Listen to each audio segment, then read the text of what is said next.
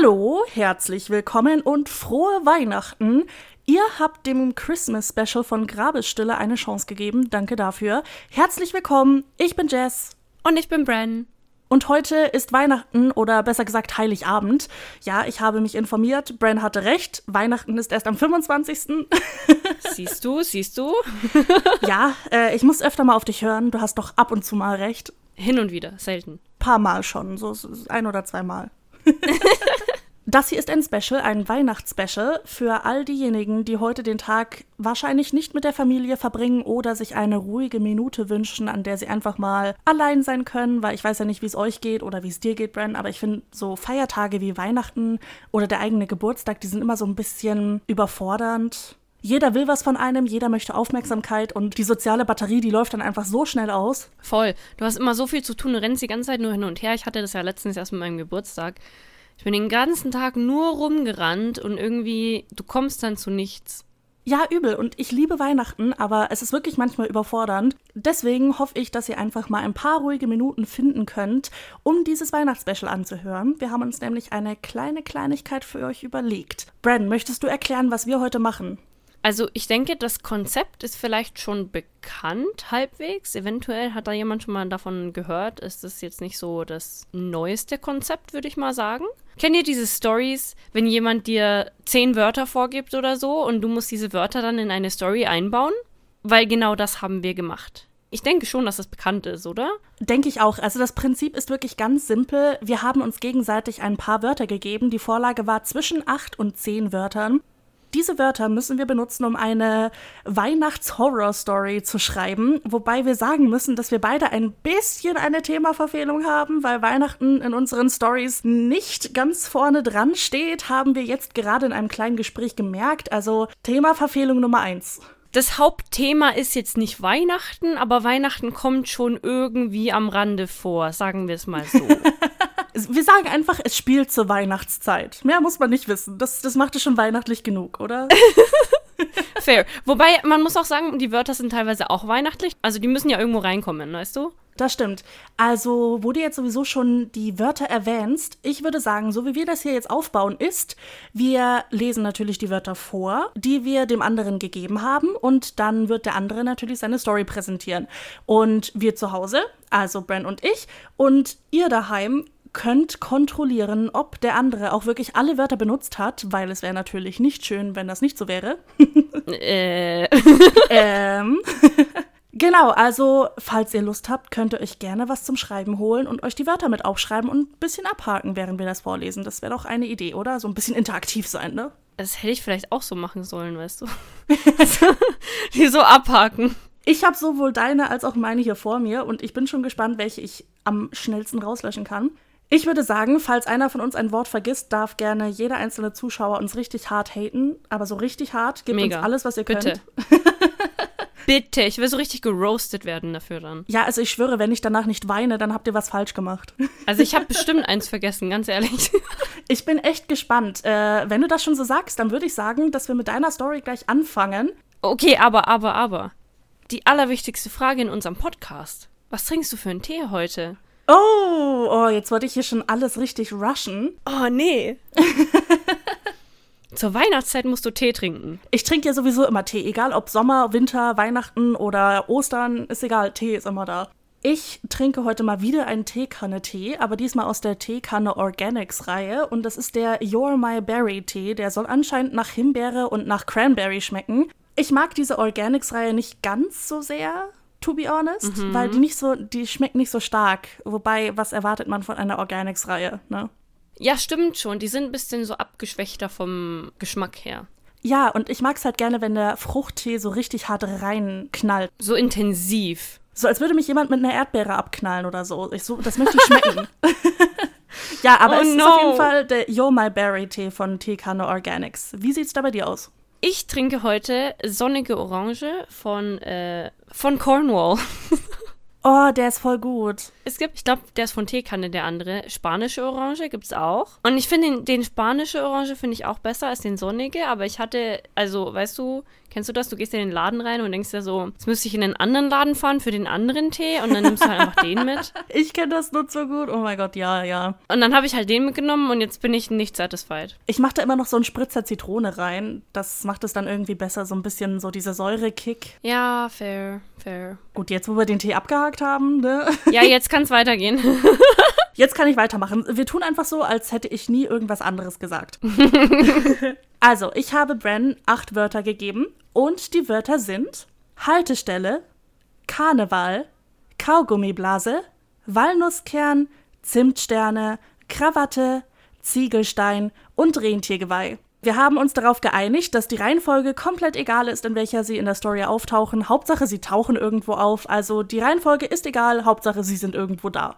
Und dann gebe ich das Wort an dich. Ihr werdet sehen, eins von den Sachen wird ein sehr markanter Teil meiner Story werden. Die anderen sind eher so nebenbei, würde ich sagen. Aber ja, anyway, das, das stellen wir dann schon alles fest. Äh, meine Story hat keinen Namen und sie fängt an mit meinem Lieblingswort. Krass. Nee. Ugh. Äh, Jungspund. Ach so. Ich dachte, du sagst jetzt Ah, Jungspund. Jungspund. Oh nein, I wish. I wish. Also ich bin schon ein bisschen enttäuscht, dass das erste Wort nicht Jungspund ist. Das gibt Punktabzug. Mist. Jetzt muss ich noch irgendwo ganz spontan Jungspunde einbauen. Das, das schaffe ich schon. Ich habe da so einen Charakter drin, den ich baue jetzt Jungspund ein, spontan. Okay, okay, das werde ich sehen. Ich mache das so zu einem Wort, was drin sein muss. Das kommt jetzt zu den Wörtern mit dazu. Jungspund. Okay, das mache ich aus dem Stegreif. Alles okay, klar. ich bin gespannt. Machen wir. Ugh. Jedes Jahr dasselbe. Kurz vor Weihnachten müssen immer alle losrennen, weil ihnen einfällt, dass sie noch das ein oder andere Geschenk vergessen haben. Dann ist natürlich wieder einmal alles überrannt, seien es die Geschäfte, die Züge oder die Busse, einfach alles. Ich stehe jetzt schon seit einer halben Stunde hier und warte auf den nächsten Bus, damit der letzte zu überfüllt war. Als ich noch auf dem Land gelebt habe, hätte mich das kaum gestört. Ich wäre wahrscheinlich sogar noch froh gewesen, dass tatsächlich schon in der nächsten halben Stunde ein Bus kommt. Doch das Stadtleben hat mich verändert. Ich bin nicht nur ungeduldiger, sondern auch paranoider geworden. Was, wenn sie mich finden? Sicherlich nicht leicht, wenn ich kaum die Wohnung verlasse und regelmäßig sowohl mein Aussehen als auch meinen Namen ändere. Doch große Menschenmengen bereiten mir trotzdem Sorgen, auch wenn sie wahrscheinlich eher mehr Schutz bieten als alles andere. Aber ich will einfach nicht riskieren, dass es jemand erfährt. Sobald sie Wind davon bekommen, dass ich hier bin, muss ich verschwinden, am besten noch bevor es jemand erfährt. Trotz, dass es kein einfaches Leben ist, habe ich mich schnell daran gewöhnt, immer darauf zu achten, wer sich um mich herum befindet. Plopp. Die Kaugummiblase des Jungen neben mir platzt und reißt mich förmlich aus meinen Gedanken. Ich lasse meinen Blick über sein Gesicht streifen. Er ist vielleicht gerade mal 17 Jahre alt, praktisch noch ein Kind. Doch das hat sie nie davon abgehalten. Schon immer haben sie Kinder in den Krieg geschickt. Ich war so in Gedanken versunken gewesen, dass mir gar nicht aufgefallen war, wie er sich neben mich gestellt hatte. In seinen Augen sehe ich kurz etwas aufblitzen, als sich unsere Blicke treffen, doch es war so schnell wieder verschwunden, dass es auch einfach das Licht der Autoscheinwerfer gewesen sein könnte, das sich in seinen Augen spiegelt. Vielleicht war ich wirklich zu paranoid geworden. Im nächsten Moment kam schon mein Bus und ich machte mich daran, meine Karte aus meiner viel zu großen Handtasche zu kramen. Der Bus hält, ich steige ein, setze mich recht weit hinten in die Nähe des dritten Ausgangs auf einen freien Platz und freue mich auf die Zimtsterne, die zu Hause auf mich warteten. Was würde ich nur jetzt für so einen kleinen Snack geben? Aber nur noch eine halbe Stunde, dann würde ich wieder in meiner wohlig warmen Wohnung sein. Plopp. So ein Schreck. War der Kaugummi-Junge wohl mit eingestiegen? Ich hatte ihn gar nicht gesehen. Tatsächlich saß er ein paar Reihen vor mir. Vielleicht war ich ja zu Recht so misstrauisch. Naja, ich würde einfach den Rest der Fahrt wachsam bleiben und mich dann schnellstmöglich auf den Weg in meine Wohnung machen. Die übrigen 15 Minuten vergingen ereignislos, wenn man davon absieht, dass eine ältere Dame beim Aussteigen gestolpert und auf die Straße gefallen war. Es war nichts weiter passiert. Ein Herr mittleren Alters in Anzug und Krawatte hatte ihr schnell aufgeholfen und schon ging es weiter. An meiner Haltestelle angekommen, sammle ich meine Handtasche vom Sitz neben mir auf und bewege mich die wenigen Schritte auf die Tür zu. Den Halteknopf hatte schon jemand anderes gedrückt, also musste ich nur warten, bis die Tür aufging. Weiter vorne stiegen ein paar Leute aus, doch bei meiner Tür war ich die Einzige. Ich machte mich sofort auf zu meiner Wohnung, die nur wenige Minuten von der Haltestelle entfernt war. Das war schon sehr angenehm, aber das machte die Wohnung durch andere Eigenheiten wieder wett. Einmal durch die Tür am Portier vorbei und dann geht es auch schon hoch. Sieben verdammte Stockwerke ohne Aufzug. Oben angekommen war ich natürlich wie immer erstmal aus der Puste, da ich meine Mitgliedschaft im Fitnessstudio definitiv nicht genug nutzte. Den Schlüssel hatte ich schon auf dem Weg nach oben aus den Tiefen meiner Tasche gegraben, um mir dann an der Tür etwas Zeit zu sparen und gleich an mein heiß ersehntes Glas Wasser zu kommen, das ich mir nach der Treppensteigerei absolut verdient hatte. Die Tür flog auf, als ich sie mit dem Hintern aus dem Weg bewegte, damit ich mit meinen Einkaufstaschen auch durchkam. Ja, ja, ja, ich weiß, ich hatte mich anfangs über die ganzen zu spät Shopper beschwert, aber ich war ja auch nicht auf der Suche nach Weihnachtsgeschenken gewesen. Ich wollte nur ein paar Zutaten zum Backen kaufen. Dass meine kleine Shoppingtour dann eventuell außer Kontrolle geraten ist, lassen wir mal außen vor. Bist du wieder da? Ihre Stimme zauberte mir doch sofort ein Lächeln ins Gesicht. Ja, bin in der Küche. Keine zehn Sekunden später schlossen sich Arme von hinten um mich und drückten so fest zu, dass ich kaum atmen konnte. Hey, hey, ich war doch nur ein paar Stunden weg. Ein paar Stunden zu viel?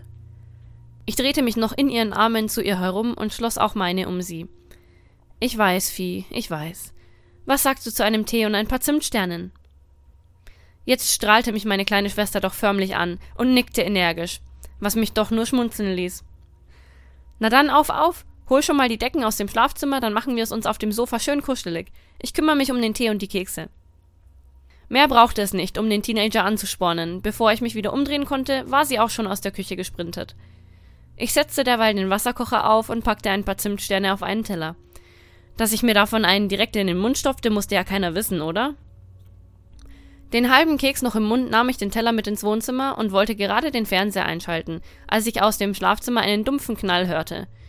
Verdammt, was war denn nun passiert? Sofort machte sich ein mulmiges Gefühl in meinem Magen breit. Hoffentlich war nur einfach gestolpert.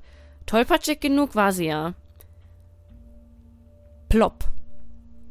Wie als wäre ich von einem Seil zurückgezogen worden, stoppte ich in meinen Schritten in Richtung Schlafzimmer, als ich dieses Geräusch hörte. Fast hätte ich mich an dem Walnusskern verschluckt, den ich zur Deko auf meine Zimtsterne gepackt hatte. Mein Gehirn brauchte nur den Bruchteil einer Sekunde, um das Geräusch zuzuordnen und meinen Beinen den Befehl zu geben, dass sie sich gefälligst bewegen sollten. So schnell wie ich bei der Schlafzimmertür ankam und ihr einen Tritt verpasste, der sie gegen die Wand knallen ließ, hätte man fast meinen können, dass ich das Fitnessstudio doch regelmäßig besuchte. Das erste, das ich sah, war Vieh, mit zwei riesigen, flauschigen Decken unter sich und einem Fuß auf ihrem Rücken, der sie gegen die Decken am Boden gepresst hielt. Wenigstens war sie weich gefallen. Als mein Blick dann weiter nach oben wanderte, sah ich, dass der Fuß zum Kaugummijungen von der Bushaltestelle gehörte. Wie gesagt, sie hatten sich nie davor gescheut, Kinder in den Krieg zu schicken. Ich hatte gar keine Zeit, mir weitere Gedanken zu machen, da trat auch schon ein Schatten hinter dem Jungen hervor. Durch die Dunkelheit des Adventsnachmittages und die mangelnden Lichtquellen im Schlafzimmer konnte ich nur wenig erkennen, doch es schien so, als würde er eine Maske tragen. Keine normale Maske, wie wir sie jetzt schon seit fast vier Jahren wegen dieser Pandemie tragen, sondern eher so, als hätte er Weihnachten mit Karneval oder Halloween verwechselt. Sein ganzes Gesicht, wenn man es denn so nennen mag, war von Schatten bedeckt, doch seine Augen leuchteten in einem klaren Gelb. Instinktiv trat ich einen Schritt auf den Kaugummijungen zu, doch dieser hatte nur ein schelmisches Grinsen auf dem Gesicht. Aus dem Augenwinkel sah ich die geringste Bewegung, nur ein schnelles, gelbes Flackern, und schon stand der Maskenschattenmann hinter mir. Ich versuchte noch, mich umzudrehen, um mich wenigstens zu verteidigen, doch wer oder was auch immer diese maskentragende Kreatur war, war eindeutig schneller als ich, und ich fiel noch, bevor ich mich um 90 Grad gedreht hatte, zu Boden. Ein pochender Schmerz an meiner Schläfe, ein scharfer Schmerz in der Schulter, wo ich auf den Boden traf und schon wurde alles schwarz. Sie hatten uns gefunden. Ein plötzlicher Schmerz in der linken Gesichtshälfte riss mich aus dem Schlaf. Ich wollte meine Hand zu meiner Wange führen, um herauszufinden, wie groß der Schaden war, doch mein Arm ließ sich nicht bewegen. Ich war an einen Stuhl gefesselt. Aufstehen konnte ich auch nicht, da meine Knöchel an die Stuhlbeine gebunden waren. Ich ließ meinen Blick durch den Raum schweifen, nur auf der Suche nach rotem Haar und einem kreidebleichen Gesicht, aber Vieh war nirgends zu sehen. Sie hatten uns getrennt, damit wir weniger Schaden anrichten konnten. Geschlagen hatte mich der Kaugummijunge. Wer weiß, wo sich der maskierte Mann herumtrieb. Ich nahm an, dass Kaugummijunge sein Gefolgsmann war. Raus mit der Sprache, wo sind die anderen? Okay, Kaugummijunge schien nicht sehr erfreut. Wohl eher etwas angepisst? Welche anderen? Deine Artgenossen, wer denn sonst? Oder glaubst du, ich kauf dir ab, dass du zwei Dutzend Männer allein getötet hast? Meine Frage hatte ich wohl laut ausgesprochen. Der pochende Schmerz in meiner Schläfe, wo mich der Maskenmann bewusstlos geschlagen hatte, setzte mir wohl doch mehr zu, als ich anfangs gedacht hatte. Es gibt keine anderen mehr. Das solltet ihr doch am besten wissen, spuckte ich ihm förmlich vor die Stiefel. Und zwei Dutzend von euch sind keine Herausforderung für eine von uns. Sogar ein Kind hätte das geschafft. Aber anders als ihr erziehen wir unsere Kinder nicht wie Soldaten. Ich versuchte, an den Fesseln zu ziehen, doch sie mussten mit Eisenketten durchflochten sein. Ich fühlte mich schwach und konnte nicht einmal die Seile zerreißen, was sonst für mich ein leichtes gewesen wäre. Kaugummi-Junge sah mich nur spöttisch an und hatte sich wohl dafür entschieden, etwas Hilfe zu holen, denn im nächsten Moment ging er schon aus dem Raum. Der Raum schien ein ganz normales Wohnzimmer, jetzt wo ich Zeit hatte, mich umzusehen. Eine Couch in der Ecke, ein Fernseher ihr gegenüber, ein bisschen Standarddeko, eine Wanduhr mit verschiedenen Zeitzonen. Doch keine Minute später ging die Tür wieder auf, und ein zappelndes, um sich schlagendes Bündel versuchte sich loszureißen. Die Hand, die ihren Pullover hinten am Nacken festhielt, ließ sie los und sie stolperte einfach auf den Boden, direkt vor mich. Vieh! Strahlend blaue Augen blickten mir entgegen, als sie den Kopf hob. Ari! Mein geschundenes Gesicht wollte sich weigern, doch ich versuchte trotzdem mein Bestes, ein Lächeln auf mein Gesicht zu packen und eine Augenbraue hochzuziehen. Vieh nickte. Sie wusste genau, was zu tun war. Ja, ja, wunderschönes Familientreffen. Kommen wir zum Punkt. Wir müssen wissen. Weiter kam der Kaugummi-Junge nicht, denn Vieh hatte ihre Fesseln schon zerrissen und schaffte es, mit nur einem schnellen Schlag meine Füße vom Stuhl zu lösen. So weit hatten sie wohl nicht gedacht, dass Eisen nur mir etwas ausmachte und für Vieh unbedenklich war. Sobald meine Füße frei waren, konnte ich schnell aufstehen und Vieh meine Hände hinhalten. Bevor Kaugummi-Junge auch nur einen Schritt in unsere Richtung machen konnte, waren meine Hände frei. Ich schnappte mir Viehs Handgelenk, ließ die Kraft in mich strömen, schloss meine Augen und atmete leise aus. Als ich die Augen wieder öffnete, befanden wir uns in einer Seitengasse. Es war Nacht. Wer weiß, wie viel Zeit vergangen war. Viehs Handgelenk noch in der Hand, machte ich mich auf den Weg aus der Gasse heraus. Wir mussten so schnell wie möglich hier weg und untertauchen. Ich musste Vieh beschützen. Wir schafften es keine drei Meter weit, als schon Sirenen ertönten. Fuck. Sie arbeiten also mit der menschlichen Polizei zusammen. Wie sollten wir da nur wieder rauskommen? Klar, wir hatten ein paar Leichen im Keller, doch wer hatte das nicht? Okay, vielleicht doch der Großteil der Leute, aber Knochen waren wirklich praktisch für Beschwörungen und Elixiere. Da konnte man doch wohl darüber hinwegsehen, dass ein paar Rassisten dafür sterben mussten, nicht? Wir machten uns auf den Weg ein paar Straßen weiter zu unserem Fluchtauto, das wir immer parat hielten. Ich hatte ein paar Junkies dafür bezahlt, ein Auge darauf zu haben, damit es nicht abgeschleppt wurde, also fanden wir es genau da wieder, wo wir es stehen gelassen hatten. Vieh hatte sich schon auf die Beifahrerseite gesetzt und suchte eine passende CD heraus, während ich noch einen letzten Blick auf die Stadt warf. Wir hatten uns gut eingelebt, doch es war an der Zeit, weiterzuziehen. Wir fuhren gute acht Stunden, bis ich von der Autobahn runterfuhr und dann wenige Minuten später in eine Waldstraße einbog. Noch eine halbe Stunde später und wir waren an der alten Hütte angekommen, die wir immer mal wieder als Unterkunft nutzten. Ein neues Rentiergeweih hing außen an der Tür und ich fragte mich, wer es wohl dort aufgehängt hatte. Die Hütte wurde von vielen verschiedenen Kreaturen benutzt, wenn sie mal eine Auszeit brauchten oder auf der Flucht waren. Vieh und ich waren dabei weitem nicht die einzigen. Und diese war auch bei weitem nicht die einzige Hütte. Wer etwas verwendete, stockte dann wieder auf, bevor er sich auf die Weiterreise machte, damit immer genug für den nächsten da war. Wir traten durch die Tür und warfen uns sogleich auf das große Sofa. Was für ein Tag. Die Dusche würde wohl bis morgen warten müssen. Erst einmal war Schlaf angesagt. Weihnachten, Zimtsterne und Geschenke würden auch erstmal warten müssen. Zu zweit auf dem Sofa zusammengekuschelt, schliefen wir ein wenig später auch ein. Wir blieben etwa eine Woche in der Hütte, ließen unsere Wunden heilen und ruhten uns aus. Wir konnten nicht länger bleiben, es war zu gefährlich. Es hieß nun auf zur nächsten Stadt, ein neues Leben aufbauen. Das war immer der Teil, der vier am wenigsten gefiel, doch seit ich sie damals gefunden hatte, haben wir nicht anders gelebt. Eine Kleinstadt würde unser nächster Stopp werden. Wir würden uns eine Wohnung und Arbeit suchen und uns über Wasser halten. Drei Monate später. Wir hatten uns gut eingelebt. Die Wohnung war toll, der Job im Café war angenehm und die Miete bezahlbar. Ein einfaches Leben. Das wäre auch nur zu schön gewesen. Ich war gerade auf dem Weg nach Hause vom Café, nahm eine Abkürzung durch eine kleine Gasse, als ich es hörte. Plopp. Ein Geräusch, welches ich nie vergessen würde. Ich presste meinen Rücken an die Wand, suchte nach einer Art Waffe, irgendetwas, das ich benutzen konnte. Auf meine Kräfte wollte ich hier in der Stadt nicht zurückgreifen. Man wusste nie, wie groß das Ausmaß der Kollateralschäden sein würde. Ich tastete am Boden entlang und tatsächlich fanden meine Hände etwas Hartes. Ich griff danach und sah zum anderen Ende der Gasse, von wo Kaugummi-Junge langsam aber sicher auf mich zukam. Ohne zu zögern warf ich, was ich in der Hand hatte, und traf ihn doch tatsächlich mit dem Ziegelstein am Kopf. Aus seinen Flüchen entnahm ich, dass der Jungspund wohl nicht erwartet hatte, dass ich in die Offensive gehen würde. Das war auch eigentlich gar nicht mein Stil, ich war eigentlich eher der Läufer statt der Kämpfer, weshalb ich mich auch schnurstracks umdrehte und aus der Gasse rausrannte, in die Richtung, aus der ich gekommen war. Ich hörte die Flüche hinter mir lauter werden, doch ich musste zu Vieh, bevor noch etwas passierte. Inzwischen hatte ich schon herausgefunden, dass auf uns ein Kopfgeld ausgesetzt war.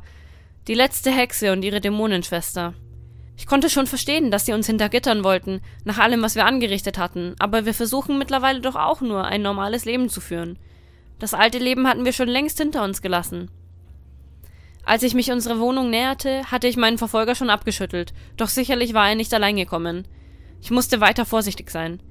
Gerade als ich die Treppe zur Haustür hinaufgehen wollte, hörte ich einen markerschütternden Schrei. Panisch rannte ich die restlichen Stufen rauf und stieß die Tür auf, doch ich fiel gleich wieder rückwärts die Treppe hinunter. Was zum. Irgendwas ist da auf mich draufgefallen. Etwas Warmes. Ein jemand? Ich drückte die Tür von mir weg und sah in Schock erstarrte tote Augen.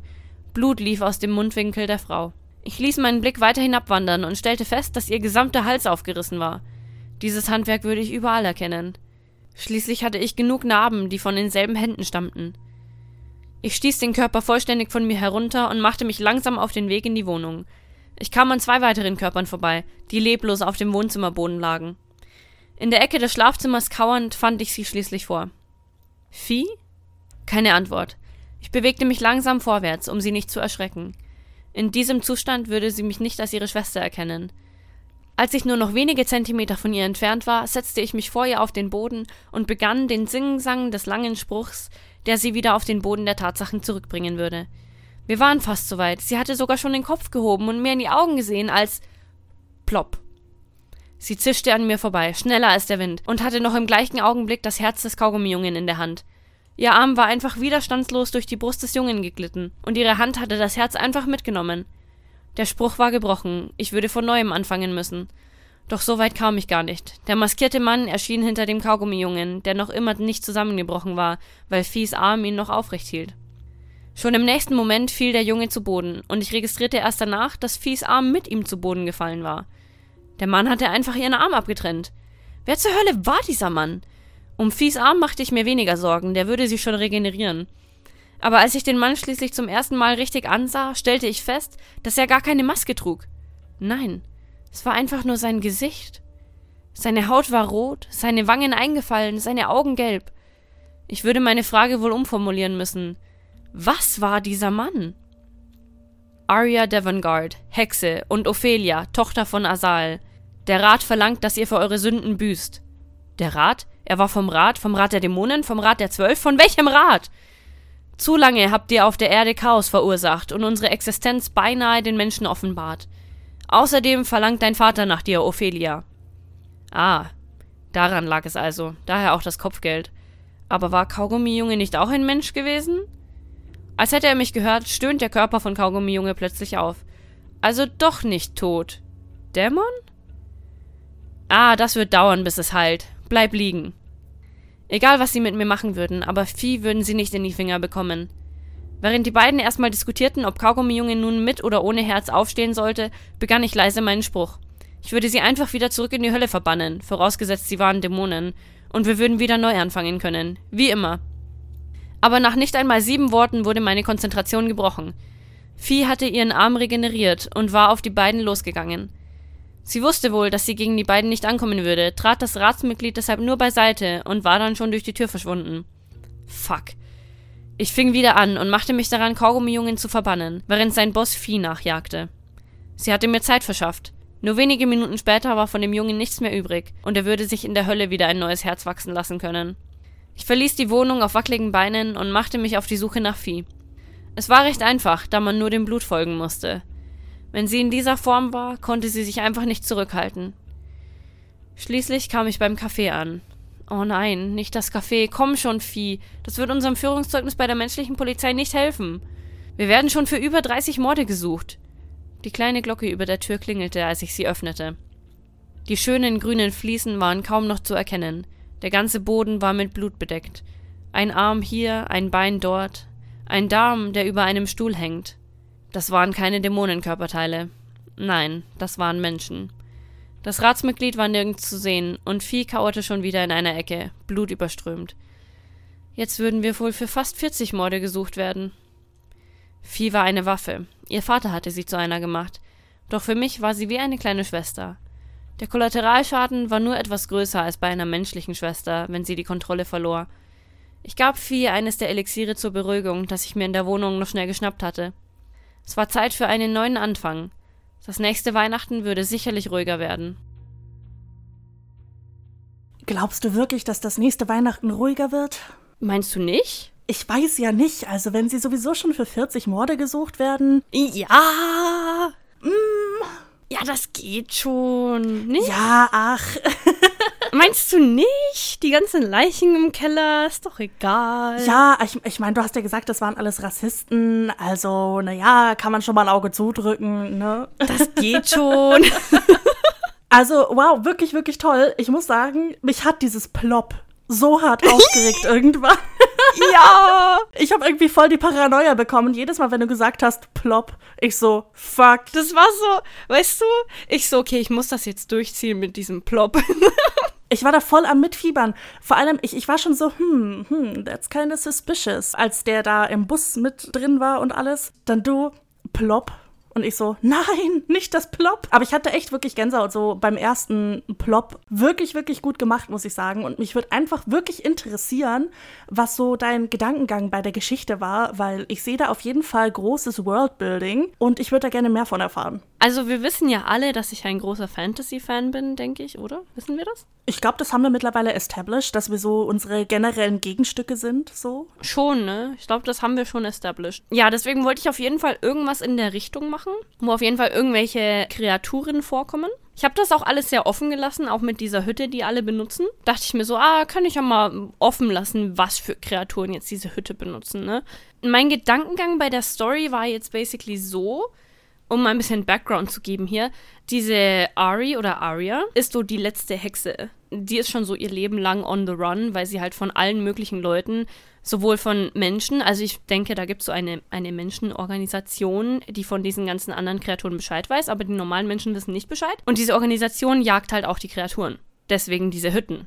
Aber es gibt natürlich auch Kreaturen, die andere Kreaturen jagen. Und ich meine, die letzte Hexe zu haben, wäre halt schon cool, weil ich meine, sonst kann ja niemand mehr Magie verwenden. Deswegen will die halt jeder haben und deswegen ist die schon immer on the run. Und dann hat sie halt so, so ein Mädchen gefunden und hat dann festgestellt, oh, it's a demon. Und dann hat die so aufgenommen als ihre kleine Schwester und äh, ihre kleine Schwester ist ein bisschen aggro gewesen damals und hat ein paar Menschen umgebracht. Relatable. ähm, aber da kann sie nichts dafür, weil das war Schuld von ihrem Vater. Weil er hat sie so als Waffe erzogen basically haben die dann so einen so Schwesternbond gehabt und das hat sich dann so entwickelt und äh, jedes Mal, wenn Vieh halt irgendwie abfuckt, kümmert sich Ari drum, dass alles verschwindet. Die ganzen Beweise und was da passiert ist, verschwindet einfach alles und sie fahren in eine neue Stadt und fangen nochmal von vorne an. Also so dieses typische ältere Schwester gibt auf die kleine Schwester acht Ding. Genau, bloß dass die kleine Schwester vielleicht irgendwie Massenmörder ist. Es sind immer die kleinen Schwestern. Aber das, das bringt mich wieder zu so einem, okay, wie oft hörst du es, dass Familienmitglieder ihre Familienmitglieder, obviously, beschützen, auch wenn sie wissen, dass sie irgendwas Schlechtes getan haben? Ja, also sehr oft. Es gibt ja auch sehr viele Kriminalfälle, die wir auch gerne irgendwann mal durchnehmen werden wollen, wo es eigentlich recht sicher ist, dass irgendwer in der Familie damit irgendwas zu tun hat, aber natürlich der Rest der Familie die deckt. Und das denke ich mir ist halt auch in Real Life oft so. Und dann wollte ich diesen Aspekt halt irgendwie mit reinbekommen.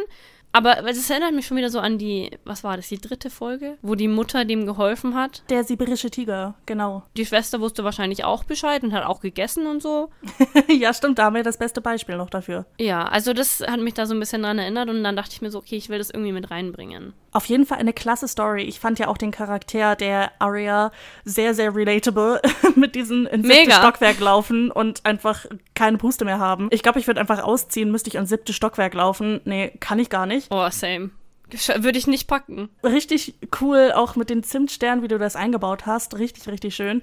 Und ich muss sagen, du hast am Anfang eigentlich gesagt, dass deine Geschichte nicht so weihnachtlich ist, aber der Anfang hat mir schon richtig hart Weihnachtsvibes gegeben. So mit den Zimtsternen und dem Tee. Also ich war da schon in Weihnachtsstimmung, so ist nicht. Der Anfang schon, aber dann ist es irgendwie so bergab gegangen. Aber ich meine, ich finde das sehr relatable, sich einfach so, so Kekse in den Mund zu stopfen. Schon, ja. Und dann fast zu verschlucken dran. Relatable. Relatable. Ja, ich bin auf jeden Fall gespannt, was unsere Zuhörer dazu sagen werden. Ich bin der Meinung, dass du alle Wörter benutzt hast. Das habe ich nämlich hier nebenbei natürlich gemacht, hier rausgestrichen, was du gesagt hast. Du hast sogar Jungspund eingebaut. Ich bin sehr stolz auf dich. ich habe das sogar so schön eingebaut, finde ich jetzt spontan. Besser hätte ich es nicht einbauen können. Ja, das stimmt, wirklich. Ich hoffe, ich habe auch keines der Wörter aus Versehen falsch rausgestrichen, aber ich bin auf jeden Fall der Meinung, du hast dich an jede Regel gehalten, die wir hatten. Herzlichen Glückwunsch, du hast den Test bestanden, der heute drauf war. Ah, sehr schön. Vielen, vielen Dank. gerne, gerne. Also ich bin sehr gespannt auf, auf deine Story. Die Wörter, die du mir gegeben hast, die waren schon sehr, sehr divers, sag ich mal. Die waren schon sehr, sehr seltsam. Also ich muss auch sagen, ich habe mir die nicht alle selber ausgedacht. Ähm, ich saß da in einer Gruppe in dem Moment, wo wir das entschieden haben, dass wir das machen. Und dann habe ich in die Gruppe so die Frage getost, gib mir mal bitte Wörter. Und dann habe ich Wörter erhalten und habe sie aufgeschrieben. Also von mir kamen, glaube ich, fünf der Wörter und die anderen sind von der Gruppe. Auf jeden Fall Shoutout an deine Gruppe, die mir ja das Leben schwer machen wollten. Schon, ja. Also, weißt du, diese richtig krassen Wörter sind von der Gruppe. Sag uns doch mal die Wörter. Okay, die Wörter sind wie folgt: Pink, Fernsehturm, Weihnachten, Molekül, Digitaluhr, Christbaum, Flaschenhals, Seifenspender, Verfärben. Und Körnig. Ich muss dazu sagen, ich habe mir diese Wörter angeschaut, als du sie mir geschrieben hast und dachte mir so, okay, was mache ich da jetzt draus? Lustigerweise kamen Struggles auf, von denen ich nicht mal gedacht hätte, dass sie aufkommen würden. Also manche Wörter waren erschreckend einfach zu verwenden und manche Wörter, von denen ich dachte, die kann man easy einbauen, waren richtig hart. Ich hoffe, dir wird die Story gefallen. Interessant, interessant. Okay, dann bin ich ganz gespannt. Ich hack die Wörter ab, ähm, wenn ich sie höre und ich hoffe, ich höre sie alle. Genau. Dazu muss ich auch noch sagen, wir haben uns auch darauf geeinigt, dass die Wörter ein bisschen abgewandelt werden können, sodass sie grammatikalisch in den Satz passen. Wollte ich nur noch mal dazu sagen, falls die Leute zu Hause am Abhaken sind, welche Wörter verwendet wurden. Die dürfen auch ein bisschen grammatikalisch variieren. Hauptsache, sie passen in den Satz rein. Das hatten wir uns darauf geeinigt. Ja, wenn jetzt einer kommt und sagt, nein, du hast Körniger gesagt und nicht Körnig. Das passt so. also ich bin ja manchmal schon so ein Grammatik-Nazi und so, deswegen könnte so ein Satz von mir kommen, falls das nicht spezifiziert wird. Deswegen tue ich das einfach mal, weil ich weiß ganz genau, dass ich da so, so mm, actually sein würde. ja, fair, fair. Gut, bist du bereit? Hau raus. Manchmal denke ich, ich wäre bereit. Ich wäre darüber hinweg und könnte weitermachen. Ich hätte alles verarbeitet. Aber dann sehe ich eines ihrer Kleidungsstücke in der Wäsche und es kommt alles wieder zurück. So wie jetzt, wo ich ihren knallpinken Slip in der Hand halte. Ich hatte eigentlich gedacht, dass ihre Eltern endlich all ihre Sachen aus der Wohnung geräumt hätten, aber hier tauchen immer wieder Gegenstände auf, die sie anscheinend übersehen haben. Nun gut, sie werden wahrscheinlich gedacht haben, dass dieses schrille Spitzenteil mir gehört. Wer will sich schon seine tote Tochter in einem pinken Spitzenslip vorstellen? Ich könnte es nicht, dabei ist sie nur meine Mitbewohnerin gewesen. Sie war meine Mitbewohnerin. Vor dem Unfall. Ja, der Unfall. Ich stopfe die Unterwäsche ganz unten in den Stapel an Wäsche, den ich auf der Couch liegen habe. Allein der Gedanke an Marie lässt mich erschaudern. Ich schüttle mich, als hätte man mir einen Eiswürfel in den Kragen meiner Bluse gesteckt. Das hilft wenigstens. Das physische Abschütteln der Erinnerungen. Auch mein Therapeut hat mir dazu geraten, mich zu bewegen, wenn die Gedanken mal wieder in die falsche Richtung schweifen. Er hat mir das alles ganz lang und breit in einer unserer Sitzungen erklärt, dass gerade in den ersten Wochen der Trauer das Abgrenzen des Selbst von den Erinnerungen helfen kann, dass ich sie als Eindringling betrachten soll, den es zu bekämpfen gilt. Wenn ich ehrlich bin, fühlt es sich eher so an, als würde ich vor einem wilden Tier weglaufen, wohl wissend, dass es schneller ist als ich. Kaffee hilft ebenso. Die Wäsche kann ich auch später noch zusammenlegen und kann mir ebenfalls später Gedanken darüber machen, ob ich Marie Slip wegwerfen oder an ihre Eltern übergeben sollte. Ich kann mich nicht entscheiden, welche der beiden Optionen die komischere wäre. Ich gehe in die Küche, vorbei an dem nun leeren Zimmer, in dem Marie noch vor ein paar Wochen gelebt und geliebt hatte. Mit sturem Blick beschleunige ich meinen Schritt und höre erst auf, als ich beinahe in die Kücheninsel stoße, auf der eine Thermoskanne mit frischem Kaffee steht. Seufzend nehme ich mir eine kleine Tasse aus dem Schrank und versuche nicht darüber nachzudenken, wie leer er jetzt aussieht, ohne die ganzen Katzenbecher, die Marie gesammelt hatte. Vielleicht sollte ich mir selbst ein paar zulegen, einfach um die Lücken zu füllen. Mit einer dampfenden Portion flüssiger Bohnenbrühe lehne ich mich an die Arbeitsplatte vor dem Fenster und schaue hinaus auf den Vorgarten und die Nachbarhäuser. Von hier aus hat man die perfekte Sicht auf den Fernsehturm, die einzige Sehenswürdigkeit dieser Stadt. Als Marie und ich noch Kinder waren, haben wir jedes Wochenende die Stufen zur Spitze des Turmes erklommen und die Aussicht genossen. Gut, legal war das zwar nicht, aber es hat sich niemand um zwei kleine kichernde Mädchen gekümmert. Damals waren das eben noch andere Zeiten. Ich frage mich, wann endlich der erste Schnee fallen wird. Weiße Weihnachten hatten wir in diesem Teil des Globus schon lange nicht mehr, doch Weihnachten ist jetzt schon knapp drei Wochen her und trotzdem ist der Januar noch immer grün. Jetzt, wo ich so darüber nachdenke, sollte ich vielleicht auch den Christbaum im Wohnzimmer endlich entschmücken und für das nächste Weihnachtsfest verpacken. Ich hatte noch nie einen echten Weihnachtsbaum und auch Marie war das synthetische Gegenstück lieber gewesen. Das Chaos mit den fallenden Nadeln wollte sich keiner von uns beiden antun. Dann doch lieber ein komplett totes Plastikteil. So tot wie Marie selbst. Würde mich nicht jedes Mal, dass ich ihren Namen denke, ein innerlicher Schmerz durchzucken, hätte ich über meinen eigenen Witz gelacht.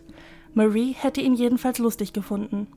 Bevor ich ihren Namen noch einmal denken kann, werde ich von einem lauten Fiepen aus den Gedanken gerissen, das aus der Richtung meines eigenen Schlafzimmers kommt. Ich schaue auf die eingebaute Digitaluhr am Backofen. 15 Uhr. Ich blicke noch einmal nach draußen und wundere mich, warum es in dieser Jahreszeit, zu dieser Uhrzeit, noch immer so hell ist. Aber wenn ich ehrlich bin, interessiert es mich auch nicht besonders. Das Fiepen aus meinem Schlafzimmer wird lauter, also schlurfe ich, die Kaffeetasse noch immer fest umklammernd, den Gang zurück. Mein Handy liegt auf dem Nachttisch neben meinem Bett. Ich hatte es vor nur wenigen Minuten am Ladekabel angeschlossen und anscheinend hatte es nun wieder genügend Akku, um mich an meine Medikamente zu erinnern. Ich war schon immer die Zerstreutere von uns gewesen. Denke ich zumindest. Marie hat immer an alle Termine gedacht. Teilweise musste sie mich sogar an meine eigenen erinnern. Jetzt, wo sie weg ist, sollte ich mir einen Kalender anschaffen. Das Fiepen meines Handyweckers ist mittlerweile unerträglich und dennoch starre ich das leuchtende Display einfach nur an, anstatt ihn auszuschalten. Je länger ich starre, desto weiter bohrt sich das Geräusch in meinen Kopf und irgendwann fühlt es sich so an, als würde es mit mir sprechen. Es ist nicht deine Schuld, sagt mein Wecker. Maries Augen, die mir von meinem Lockscreen-Hintergrund aus entgegenblitzen, sagen jedoch etwas anderes. Meine Atmung beschleunigt sich Klare Anzeichen einer Panikattacke. Ich muss meine Tabletten nehmen. Ich schüttle mich selbst aus der Trance und stelle den Wecker aus. Die Stille, die darauf folgt, klirrt mir in den Ohren. Ich zittere ein wenig, als ich die Schublade vor mir aufziehe und eine längliche Pillendose heraushole. Ich schlucke die trockene Tablette und spüle den bitteren Geschmack mit meinem Kaffee hinfort. Ob es eine so gute Idee ist, meine Beruhigungsmittel mit Kaffee einzunehmen? Wohl eher nicht. Aber nichts auf der Welt könnte mich weniger interessieren. Jetzt stehe ich jedenfalls hier und weiß nicht, was ich mit mir anfangen soll. Es wird noch einige Minuten dauern, bis die Beruhigungsmittel anschlagen, und so entscheide ich mich dazu, zurück in die Küche zu gehen und meine Tasse erneut aufzufüllen. Ich lege meinen Kopf in den Nacken und leere das, was sich noch in ihr befindet, in einem Zug. Der Kaffeesatz, der sich am Boden der Tasse gebildet hat, rutscht mir dabei in den Mund und hinterlässt einen körnigen Film auf meiner Zunge. Mir wird schlecht. Auf dem Weg in der Küche halte ich am Wohnzimmer an. Die Weihnachtsbeleuchtung wirft ein warmes, goldenes Licht auf die Möbel, die eigentlich Marie gehören, die mir ihre Eltern jedoch netterweise überlassen haben. Es fühlt sich falsch an, das warme Licht. Man könnte meinen, dass sich die Welt nach dem Tod einer geliebten Person vollkommen verändert. Dass das Schlimmste am Verlust die Veränderung deines Alltags ist. Aber das stimmt nicht. Denn die Welt bleibt so, wie sie ist, nur du veränderst dich. Du veränderst dich und musst doch so tun, als wärst du immer noch die alte Cherry von damals. Und je länger ich darüber nachdenke, desto mehr fällt mir auf, wie falsch es hier drin aussieht. Irgendetwas ist komisch und ich kann einfach nicht ausmachen, was es sein könnte. Vielleicht sollte ich die Lichter ausschalten. Gesagt, getan. Jetzt ist es der gräuliche Nachmittagshimmel, der das Wohnzimmer beleuchtet. Das Licht ist nicht mehr warm und dennoch kann ich das Gefühl nicht loswerden, dass hier irgendetwas fehl am Platz ist. Der Stapel Wäsche scheint mich zu verhöhnen. Seit drei Tagen versuche ich den Haufen abzuarbeiten und jedes Mal überkommt es mich. Und jetzt, wo ich so dumm war und Maries Unterwäsche nicht einfach weggeworfen habe, ja, vielleicht ist es das. Maries Slip passt nicht in diese Wohnung. Maries Slip zerstört die Atmosphäre mit seinem fröhlichen, aufreizenden Pink. Ich wirke etwas hektisch, so wie ich den Wäschekorb umwerfe und den Haufen an T-Shirts und Hosen zu allen Seiten werfe, auf der Suche nach dem Übeltäter. Und ja, es fühlt sich an wie ein kleiner Erfolg, als ich das Spitzenteil in den Fingern halte. Aber nun, wo ich es wieder habe, weiß ich nicht, was ich mir eigentlich von dieser Aktion erwartet habe. Ich kann ihn nicht wegwerfen. Ich kann ihn nicht wieder zurücklegen. Es ist deine Schuld, sagt der Slip in meiner Hand. Natürlich sagt er das nicht wirklich, aber hätte er ein Bewusstsein, so würde er es denken. Ich fühle mich wie ein Roboter, als ich mich auf Maries Zimmer zubewege. Es ist die logischste Schlussfolgerung, die ich mir erdenken kann. Maries Slip gehört in Maries Zimmer. Das ist natürlich. Das ist nur richtig. Meine Tabletten scheinen langsam zu wirken, denn meine Hände zittern nicht mehr, als ich sie gegen das kalte Holz ihrer Zimmertür lege. Seit sie nicht mehr da ist, war ich nur ein einziges Mal hier drin, als ihre Eltern ihr Zimmer ausräumten und meine Hilfe beim Tragen benötigten. Seitdem habe ich dieses Zimmer nicht mehr betreten. Mir wird ein wenig schwindelig, als ich die Tür aufstoße und mir der muffige Geruch von Staub und alten Geschichten entgegenweht. Klar, seit Wochen wurde hier drin nicht gelüftet und ich hätte meine Tabletten einfach nicht mit dem Kaffee mischen sollen. Es ist alles genau so, wie es am Anfang gewesen ist. Leer, kalt, grau. Hätte Maries Bett nicht vier kleine Abdrücke auf dem Boden hinterlassen, so könnte man meinen, dass hier nie jemand gelebt hätte. Als hätte es Marie nie gegeben. Das Gefühl, welches dieser Gedanke in mir auslöst, ist unbeschreiblich. Okay, Cherry, Schublade auf, Slip rein, Schublade zu und raus hier, denke ich. Je schneller ich es hinter mich bringe, desto besser. Maries Eltern haben die Kommode der Vorbesitzer hier gelassen. Außer dieser Kommode gibt es hier drin nur noch einen einsamen alten Holzstuhl, ebenfalls von den Vorbesitzern. Meine Schritte hallen in Maries leeren Zimmer, als ich mich auf die Kommode zubewege, doch vielleicht bilde ich mir das alles auch nur ein. Ich reiße das obere Fach der Kommode auf und werfe den Slip schlampig hinein. Es ist egal, ob er zerknittert. Niemand würde ihn je wieder tragen. Gerade als ich die Schublade wieder schließen und dieser kalten Höhle entfliehen will, fällt mir auf, dass Maries Eltern anscheinend noch etwas übersehen haben müssen. Denn die Schublade ist nicht leer. Kurz bevor ich sie zuknallen kann, sehe ich einen kleinen schwarzen Gegenstand in der hinteren Ecke aufblitzen. Zögerlich ziehe ich die Schublade weiter auf und greife nach dem Fremdkörper. Es ist ein Diktiergerät. So ein Ding habe ich in meinem ganzen Leben noch nie in den Händen gehalten. Heutzutage muss man schon sehr besonders drauf sein, um noch ein Diktiergerät zu verwenden. Ich versuche mich daran zu erinnern, ob Marie jemals so ein Ding erwähnt hatte, aber sie hatte nie darüber gesprochen. Aber wenn ich so drüber nachdenke, dann passt es zu ihr. Sie wollte schon immer besonders sein. Anders. Gegen den Strom schwimmen und so. Da würde so ein altmodisches Teil genau zu ihr passen. Erst jetzt realisiere ich, wozu so ein Diktiergerät eigentlich genutzt wird und reiße die Augen auf. Hat Marie etwas aufgenommen? Werde ich ihre Stimme hören, wenn ich dieses Ding in Gang schalte? Natürlich könnte ich einfach zurück in mein Zimmer laufen und im Internet nach einer Gebrauchsanweisung suchen. Aber stattdessen entscheide ich mich für die Methode, die mir schon immer am erfolgreichsten erschien. Knöpfchen drücken und hoffen, dass man den richtigen erwischt. Nun habe ich wie gesagt keine Ahnung, wie dieses Ding funktioniert. Ich weiß nicht, ob ich hier meine Zeit verschwende, weil es nichts gibt, das abzuspielen wäre, oder ob in der Reihe der drückbaren Knöpfe einer dabei ist, der das gesamte Material löscht oder überspielt. Und so dauert es gute fünf Minuten, bis ich den richtigen Schalter finde und ein leises Rauschen aus dem Plastikteil aus meiner Hand kommt. Test, Test. Eins, zwei, Test, Test. Ich schlage mir die Hand vor den Mund. Es ist Marie. Es ist wahrlich Maries Stimme, die ich da höre. Funktioniert dieses Teil? Keine Ahnung. Naja, werde ich schon sehen. Sie klingt fröhlich, während sie mit sich selbst spricht. Tausend Gefühle überrennen mich, und ich muss mich auf den alten Holzstuhl setzen, um nicht in Ohnmacht zu fallen. Ein trüber Schleier legt sich über meine Augen, so als hätte jedes einzelne Molekül des Staubes sich dazu entschieden, meine Sicht zu nehmen. Aber gut, ich muss nichts sehen. Jetzt muss ich nur hören. Hi, Cherry, ich bin's, Marie, sagt Marie, so als wäre es nötig. Ich zucke leicht zusammen, als sie meinen Namen sagt. Das alles hier kommt dir vielleicht ein bisschen komisch vor. Du wirst dir denken, ja, das ist Marie, sie muss immer einen draufsetzen.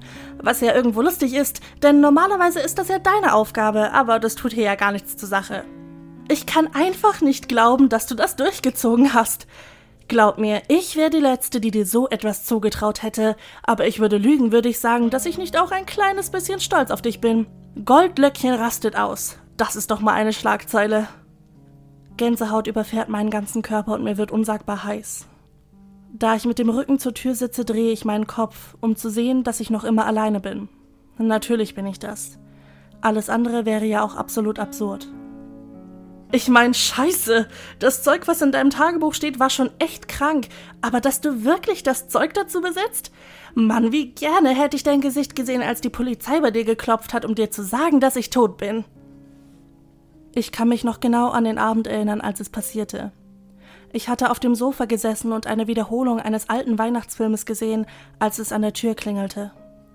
Zwei uniformierte Polizisten brachten mir mit leiser und eindringlicher Stimme bei, dass Marie einen schweren Unfall gehabt hatte. Sie war von der Straße abgekommen und direkt in einen zugefrorenen See gekracht. Das Auto glitt durch die dicke Eisschicht und war halb versunken, als ein anderer Fahrer das Wrack entdeckte und die Polizei rief. Maries Leiche wurde noch nicht geborgen, da das Eis zu dick gewesen war, um eine Suchaktion zu starten. Es klang makaber, so wie die Behörden es später ausdrückten. Man würde warten, bis die Eisschicht geschmolzen war, um den See abzusuchen. Sie sagten, spätestens im Sommer wäre ihr Körper von den Bakterien so aufgebläht, dass sie wie von selbst zurück an Land geschwommen käme.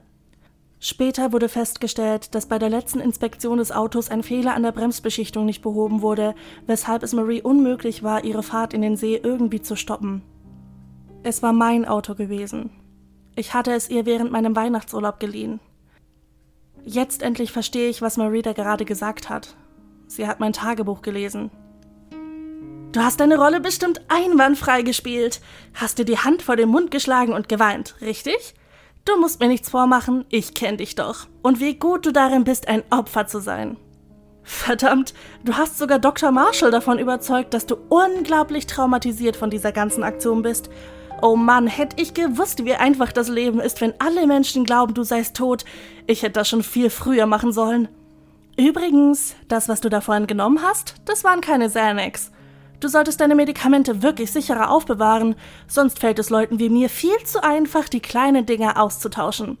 Ich habe zwar keine Ahnung, wie Pferdetranquilizer auf Menschen wirken, aber ich bin mir sicher, dass sie ihren Job machen werden. Hoffentlich hast du vorher meinen Slip gefunden, den ich dir in die Wäsche geschmuggelt habe. Es wäre ja eine Schande, wenn du dieses Tonband niemals in die Finger bekommen würdest. Hast du dich wenigstens schlecht gefühlt, als du dem Doktor diese Lügen erzählt hast? Oh Mann, es war so einfach, deine Scheißakte zu lesen. Ich bitte dich, Cherry. Du hast gesagt, wir seien wie Schwestern gewesen. Das glaubst du doch nicht wirklich, oder? Ein bitteres Lachen ertönt aus dem Diktiergerät und mir wird schon wieder schlecht. Ich weiß nur nicht, ob von den falschen Tabletten oder von Maries Stimme. Klar, wir sind zusammen aufgewachsen und vielleicht könnte man das zwischen uns auch als schwesterliche Rivalität bezeichnen, aber natürlich hast du bei Dr. Marshall mit keinem Wort erwähnt, zu welchen Extremen du gegriffen hast, nur um mich zu übertrumpfen. Kein Wunder, dass meine Eltern dich immer mehr gemocht haben, so wie du dich an sie rangeschmissen hast wie ein räudiges Hündchen. Weißt du noch, als wir zusammen am Strand waren? Wir und unsere Eltern? Ich hatte meinen Fuß an einer Muschel aufgeschnitten und elendig geblutet und geheult. Natürlich hat es dir nicht gefallen, dass ich die ganze Aufmerksamkeit bekommen habe. Weißt du noch, was du dann gemacht hast? Du hast einen abgeschlagenen Flaschenhals gefunden, ihn in den Sand gesteckt und hast dich dann mit aller Wucht auf die Knie fallen lassen. Ich weiß noch, wie das grüne Glas in deinem Bein gesteckt hat und du nicht einmal geweint hast. Jedenfalls nicht, bis meine Eltern um die Ecke kamen. Dann hast du angefangen zu schreien. Fuck. Wir waren neun, Cherry. Neun. Ich blicke an mir herab. Ich trage ein dickes Paar Leggings, doch ich muss meine Beine nicht sehen, um zu wissen, dass der Kreis an Narben noch immer gut sichtbar ist. Aber natürlich nimmst du Dr. Marshalls Tabletten und stopfst sie dir in den Mund, als wären es Gummibärchen. Da kann ich dich vielleicht sogar verstehen. Wäre ich du, würde ich auch lieber auf Wolke 18 schweben. Übrigens, die Sache mit dem Fernsehturm, die du ihm erzählt hast, absoluter Bullshit. Manchmal frage ich mich, ob du wirklich lügst, dass sich die Balken biegen, oder ob du das alles echt so in Erinnerung hast. Ich weiß echt nicht, was davon schlimmer wäre. Aber nur für den Fall, ich bin damals nicht die Treppe runtergefallen. Du hast mich geschubst. Ich wollte überhaupt gar nicht mit dir auf diesen beschissenen Turm. Die vielen Stufen sind die Aussicht echt nicht wert, aber ich hätte es besser wissen müssen. Ich hätte ahnen müssen, dass du etwas Schlimmes tun würdest, wenn ich dir deinen ach so geliebten Lieblingsort mau mache. Aber fuck, ich konnte sechs Wochen nicht laufen. Und zum Schluss hast du es so geschickt verfädelt, dass selbst ich eine kurze Zeit lang geglaubt habe, nur gestürzt zu sein. Die ganze Zeit über habe ich mich gefragt, ob es das alles wert war. Marie seufzt und in diesem leisen Geräusch liegt so viel Schmerz, dass ich beinahe Mitleid mit ihr habe.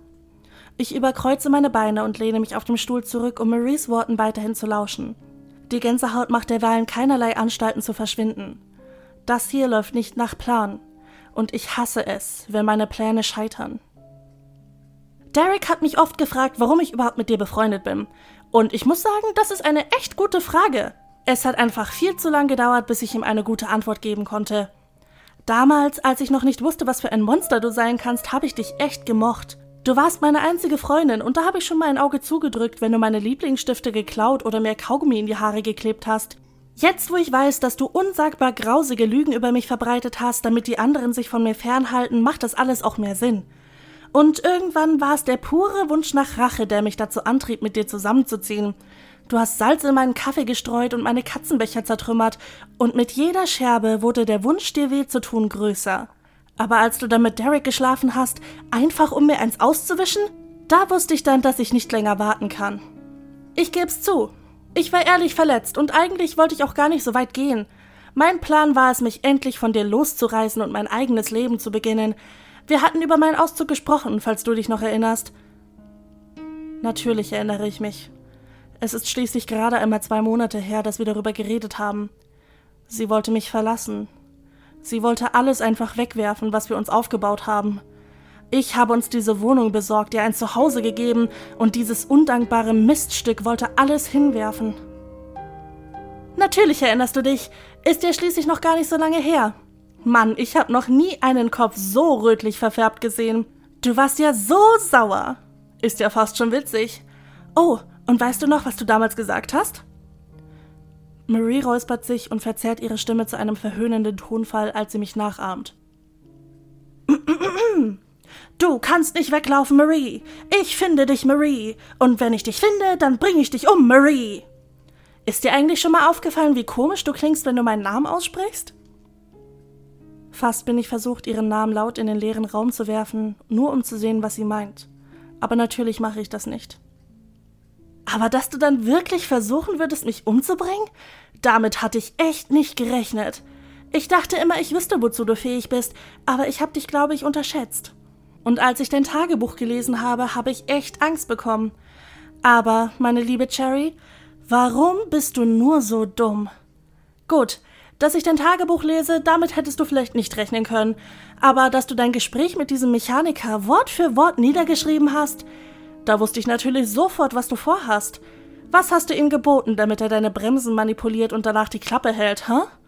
Und die Geschichte mit dem gewalttätigen Ex, den du loswerden musst, die ist ja sowas von ausgelutscht. Der hätte ich mehr von dir erwartet. Aber Bonuspunkte für das blaue Auge. Das muss echt wehgetan haben, aber hat die Illusion natürlich perfektioniert. Ich frage mich immer noch, was du gemacht hättest, hätte ich dein Angebot, das Auto zu nehmen, einfach abgelehnt. Du hättest mich natürlich nicht zwingen können und dein Plan wäre schon da gescheitert. Du solltest dankbar sein, dass ich so nett war und mitgespielt habe. Das Auto habe ich sogar gefahrlos zum See bekommen. Wäre ja auch zu auffällig gewesen, wenn die Bremsen sofort schlapp gemacht hätten. Und dann musste ich es nur noch ganz sanft den Hügel hinunterschieben und BOOM! Der perfekte Tatort! Und dann?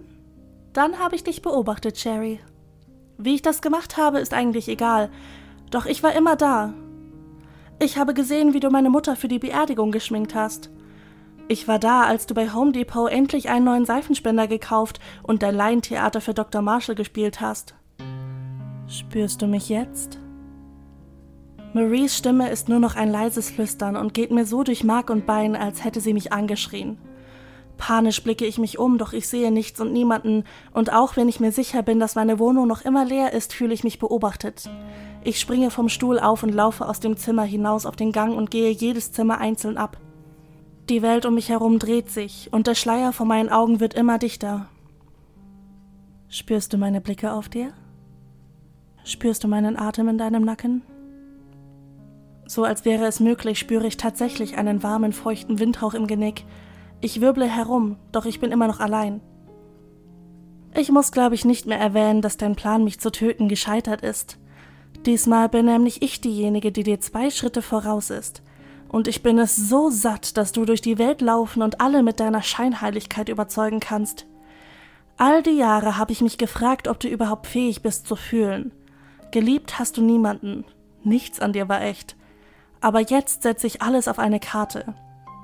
An deiner Stelle hätte ich jetzt Angst. Ein leises Klicken verrät mir, dass die Aufnahme geendet hat. Ich blicke noch immer panisch um mich, obwohl ich doch schon jeden einzelnen Raum abgegangen bin. Ich erstarre, denn jetzt höre ich es. Langsam wandert mein Blick Richtung Decke, zu der Luke, die ich schon wieder vergessen hatte. Der Dachboden. Nein, hast du nicht gemacht. Ja, äh, hätte ich weitergeschrieben, wäre es ein Buch gewesen, ne? Ja, ich warte noch so, dass die jetzt da rauskommt und so, aber nein, sie so, nee, Ende. Ja, jetzt kannst du entscheiden, wie das weitergeht. Das kannst du nicht machen mit mir. Ich, I need to know.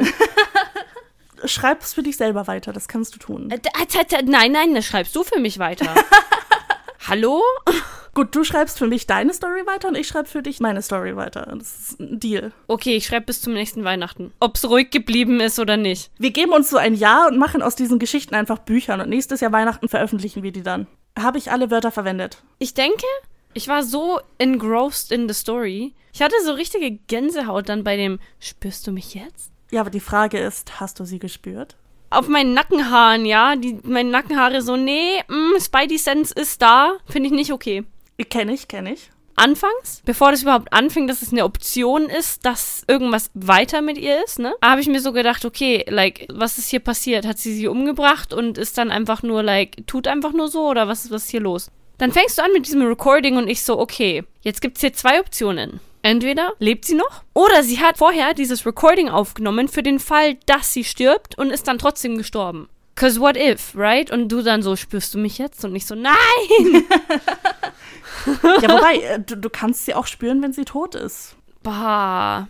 Was ich mir dabei gedacht habe, war so, kennst du dieses Gefühl, wenn du manchmal einfach so zwei Personen bist, keine voneinander abgespaltenen Persönlichkeiten, sondern so als wärst du zwei Personen in einer, ohne die als verschiedene Persönlichkeiten zu sehen. Weißt du, was ich meine? Elaborate, please. Also du bist nicht zwei verschiedene Persönlichkeiten, also nicht wie bei so einer dissoziativen Identitätsstörung, dass du wirklich Persönlichkeiten hast, sondern so, dass du dir manchmal denkst, so, hm, an dem einen Tag habe ich die Meinung, aber am anderen Tag habe ich irgendwie die andere Meinung, die komplett die erste Meinung übergeht. Und an dem Tag bin ich irgendwie ein voll anderer Mensch als an einem anderen Tag, so als wäre ich einfach zwei Menschen. Ich weiß, was du meinst. Ich denke mir dann immer so, vielleicht bilde ich mir das ja alles nur ein, weil ich bin fest davon überzeugt, ich habe nicht mehr als eine Persönlichkeit. Und dann denke ich mir so, bilde ich mir das eigentlich alles nur ein oder ist das wirklich so? Also ich denke, ich habe jetzt auch mit sehr vielen Leuten gesprochen in meinem Leben, würde ich sagen. Und das ist anscheinend doch gar nicht so ein seltenes Phänomen, dass du wirklich manchmal eine komplett andere Person sein kannst, einfach der Tagesform nach, keine Ahnung. Und ich meine, das wollte ich so ein bisschen mit in die Geschichte reinbringen. Ich meine, Marie war das Opfer in der Sache trotzdem und Cherry war einfach halt kein guter Mensch, so ein halber Psychopath schon fast und hat trotzdem aber am Anfang dieses ganze Spiel mit dem Trauer etc. pp durchgemacht, weil ich denke, das ist trotzdem beides möglich. Du kannst dieser komplette Psychopath sein und jemanden umbringen und dann gleichzeitig einfach so viel Guilt fühlen, dass du dich vielleicht davon abgrenzt von der Tat. Weißt du, was ich meine? Ja, das war so in etwa meine Idee dahinter. Ah, interesting, interesting. Krasse Story, Bro. Danke, Bro. ja, äh, heute ist Heiligabend, wenn die Folge rauskommt. Ich hoffe, ich schaffe das bis dahin. Ja, sicherlich. Was sind so deine Pläne? Jetzt, wo wir es im Voraus aufnehmen, können wir ja sagen, was so unsere Weihnachtspläne sind, damit die Leute uns verfolgen können. Für Heiligabend? Ja. Ich denke, Heiligabend bin ich bei meinen Eltern und dann gibt es was ordentliches zu essen. Du kannst uns ja mal an Heiligabend in die Story posten auf unserem Instagram-Channel Update. Was hast du gegessen? Ich update euch dann so, ähm, was es dann zu essen gibt. Und ja, ich denke, an Weihnachten kommt dann noch meine Oma vorbei, also meine deutsche Oma. Und dann wird da nochmal ordentlich viel gegessen. Aber ansonsten, also ich habe eigentlich keine Pläne, nur so mit der Familie chillen. Ich denke, ich schaue dann mit meiner Mom irgendeinen Film oder so. Aber ansonsten, nee, nur so Familientime. Und du? Dadurch, dass äh, durch Corona mein Kirchenjob recht gut wegfällt, bin ich arbeitslos dieses Weihnachten.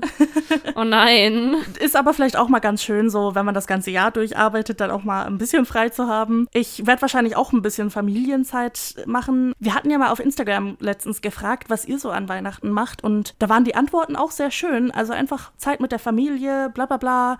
Und bei manchen Antworten habe ich aber auch richtig schön geschmunzelt, weil es hieß dann auch manchmal, ja, mich von allen Menschen fernhalten, die es irgendwie in meiner Nähe gibt und versuchen allein durch den Tag zu kommen. Und ich dachte mir, ja, das kann ich verstehen. Kann ich nachvollziehen, honestly, aber you know. Gerade an die Leute, die Weihnachten dieses Jahr alleine verbringen müssen, entweder müssen oder wollen. Also, falls euch langweilig wird, falls ihr einsam werdet, dann schreibt uns doch einfach auf Instagram. Irgendwer ist auf jeden Fall immer online. Also, das bin dann meistens ich, weil ich bin ein Handysuchti und komme nie vom Handy weg. Ja, also, wenn ich dann so meiner Familie escapen will, bin ich auch online.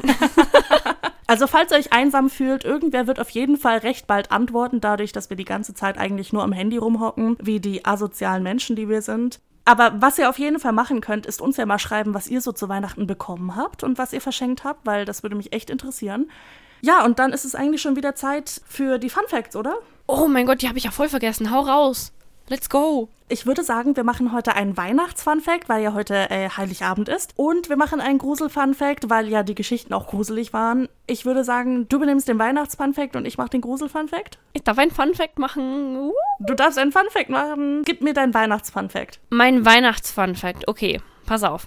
In England war Weihnachten zwischen 1647 und 1660 verboten. Das damalige Staatsoberhaupt Oliver Cromwell hielt es für unmoralisch, an einem der heiligsten Tage des Jahres zu feiern. Wer also in ausgelassener Stimmung erwischt wurde, musste mit hohen Haftstrafen rechnen. Was? I know! No! Wer macht sowas? Das ist nicht schön. Vor allem, was zählt denn als ausgelassene Stimmung? Wenn du einfach nur ein bisschen zu viel getrunken hast, wirst du dann einfach verhaftet und musst dann Strafe zahlen oder was? Ja, du kannst dich ja an dem einen Tag im Jahr zurückhalten. Wir wollen jetzt nicht die Alkoholiker outcallen, aber Ich darf das. Ich darf die Alkoholiker auscallen. 13 Jahre lang ohne Weihnachten. Nee, kann ich gar nicht. Nee. krasser Shit. Die sind bestimmt alle im Ausland in Urlaub gefahren zum Weihnachtsfeiern. Wahrscheinlich. Oh mein Gott, das hätte ich gemacht. Ich liebe ja Weihnachten. Ich, ich kann Weihnachten nicht nicht feiern. Nicht nicht feiern, oh no. Doppelte Verneinung hier. Jetzt sind wir wieder bei den Grammatik-Nazis hier. Ja, und jetzt komme ich mit Mathe. Minus und Minus ist Plus. Fang mir damit nicht Boom. an, ey. Wenn wir jetzt schon bei Mathe sind, ne, dann kann ich auch gleich den Grusel-Fun-Fact hinterherhauen. Passt dazu, ja. Also ich weiß ja nicht, wie du immer auf ein Mathebuch reagiert hast, aber ich bin immer schon zusammengezuckt, wenn ich das Ding aufgeschlagen habe. Wie als würde jemand so ausholen und dich schlagen wollen. ja, Das- Albträume, fucking binomische Formeln. Die Mitternachtsformel, oh mein Die Gott. kann ich immer noch auswendig, die werde ich nie vergessen. Ich habe einen Fun Fact. Ich lasse dich diesmal nicht die Nummer aussuchen, tut mir leid, das können wir dann nächste Woche wieder machen. Das ist okay, einmal werde ich es überleben. Ich habe jetzt einen Fun Fact, der eigentlich recht bekannt ist, beziehungsweise der ist auch im Internet öfter mal so zu sehen. Der Durchschnittsmensch wird in seinem Leben ungefähr 36 Mördern begegnen. Natürlich nicht immer wissend, dass er einem Mörder begegnet. Ach, meinst du? Also ich hätte jetzt schon gedacht, ich sehe das in den ihren Augen oder so.